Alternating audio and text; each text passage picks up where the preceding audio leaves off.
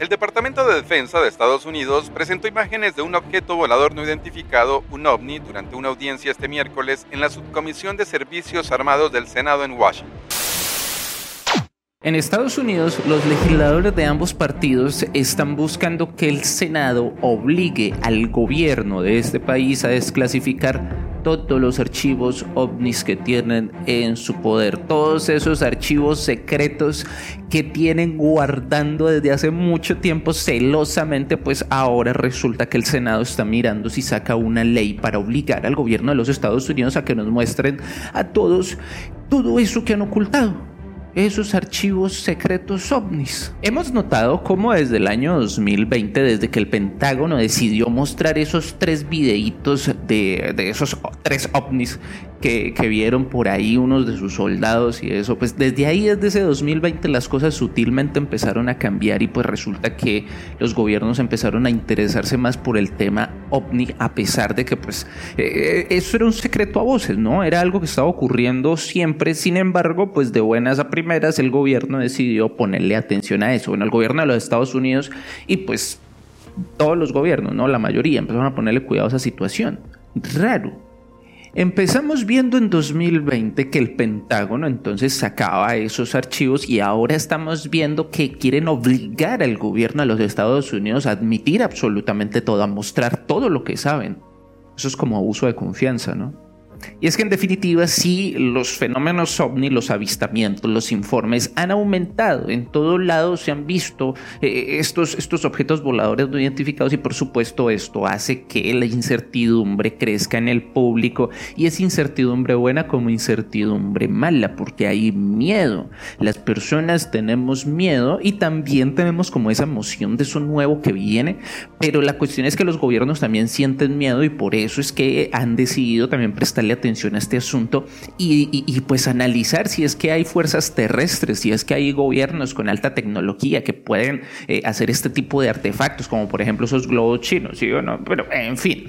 Y es que en parte, gracias a los avances tecnológicos, digamos, de las agencias, empecemos por ahí, que pues sacaron tremendo telescopio, ¿no? Ese telescopio James Webb que se lanzó el 25 de diciembre del año 2021, que ha mostrado absolutamente todo y ha mostrado cosas pues muy interesantes que, que cambian muchas cosas de lo que sabíamos o creíamos saber. Bueno, y adicional también tenemos que la tecnología para los civiles ha aumentado muchísimo. Estos dispositivos que nosotros tenemos en el bolsillo cada vez tienen cámaras más potentes, entonces por supuesto se pueden hacer mejores grabaciones en tiempo real de absolutamente todo lo que ocurre, incluso esos avistamientos. Entonces por eso es que también se ve tanto aumento y tanta cosa y entonces la gente empieza a presionar y empieza a decir que entonces los gobiernos tienen que investigar más acerca de esto porque pues qué miedo, no se sabe qué puede pasar.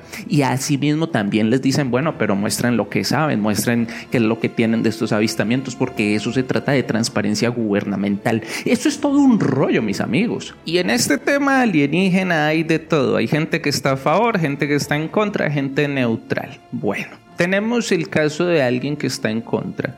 Es un físico. Este señor se llama Michio Kaku y él asegura que tener un encuentro con una civilización extraterrestre es el peor error que podemos cometer en todas nuestras preciosas vidas porque es que resulta que esto puede darse así como la invasión a México. Pues eso, eso fue lo que él dijo, ¿no? Pues como para mostrar qué podría suceder. Entonces nosotros toda la Tierra somos México y los extraterrestres vienen haciendo los conquistadores. Entonces, eh, si quieren saber qué pasa, según dice él, con un contacto extraterrestre, pues miren la historia, eso va a pasar aunque algunos científicos creen que es una buena idea, a él no le parece así.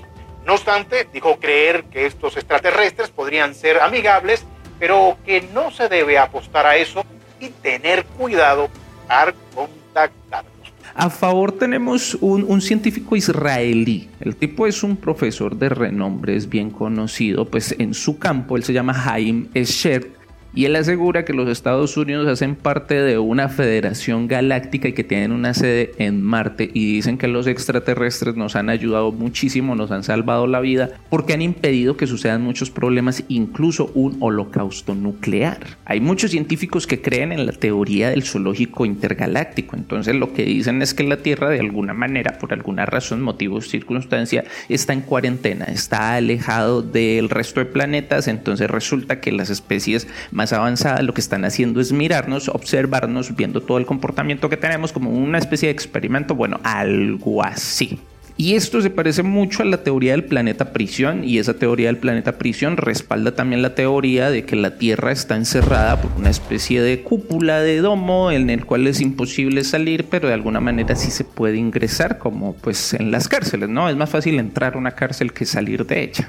Hay otras teorías que aseguran que el planeta es una escuela, entonces que en esta escuela llegan las almas para ascender, para eh, despertar, para comunicarse con la fuente divina y finalmente lograr conectar y romper el círculo de la reencarnación, pues para aquellos que creen en la reencarnación.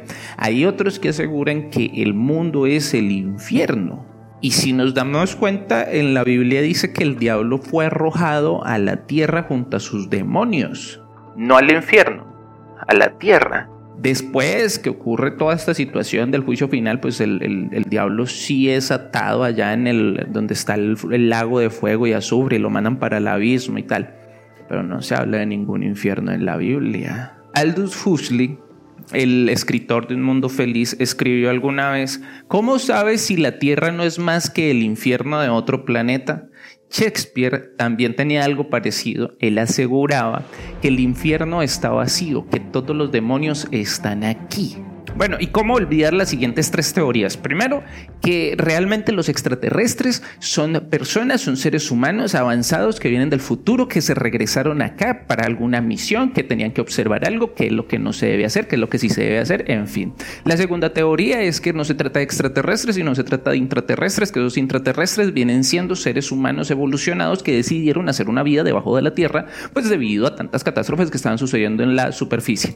Y la última teoría es que esto realmente se trata de una falsa invasión alienígena en donde por medio de una falsa bandera se quiere establecer el gobierno del anticristo por medio de la ONU y esto es creando una gran amenaza mundial para que todos los países del mundo utilicen sus armas nucleares y queden indefensa ante esa gran organización y pues no se puedan defender, no, porque si uno está indefenso es porque no se puede defender. Eso, eso, eso que les acabo de decir hace parte del libro de Blue Bean NASA de Sergio Monas, que se le asegura que todo esto se va a llevar por medio de hologramas y todo esto, y pues tiene la intención de traer al anticristo. ¿Y quién nos dice a nosotros que pues tal vez con tanto satélite que está saliendo, pues tal vez con los satélites es que van a crear toda esta ilusión óptica, ¿no? O quién sabe si lo que ya está pasando no es en parte por esta ilusión óptica que pueden crear estos satélites. Ahora, imagínense ustedes que muy posiblemente en esta invasión alienígena falsa pues se van a utilizar no solamente el proyecto Blue Beam por medio de,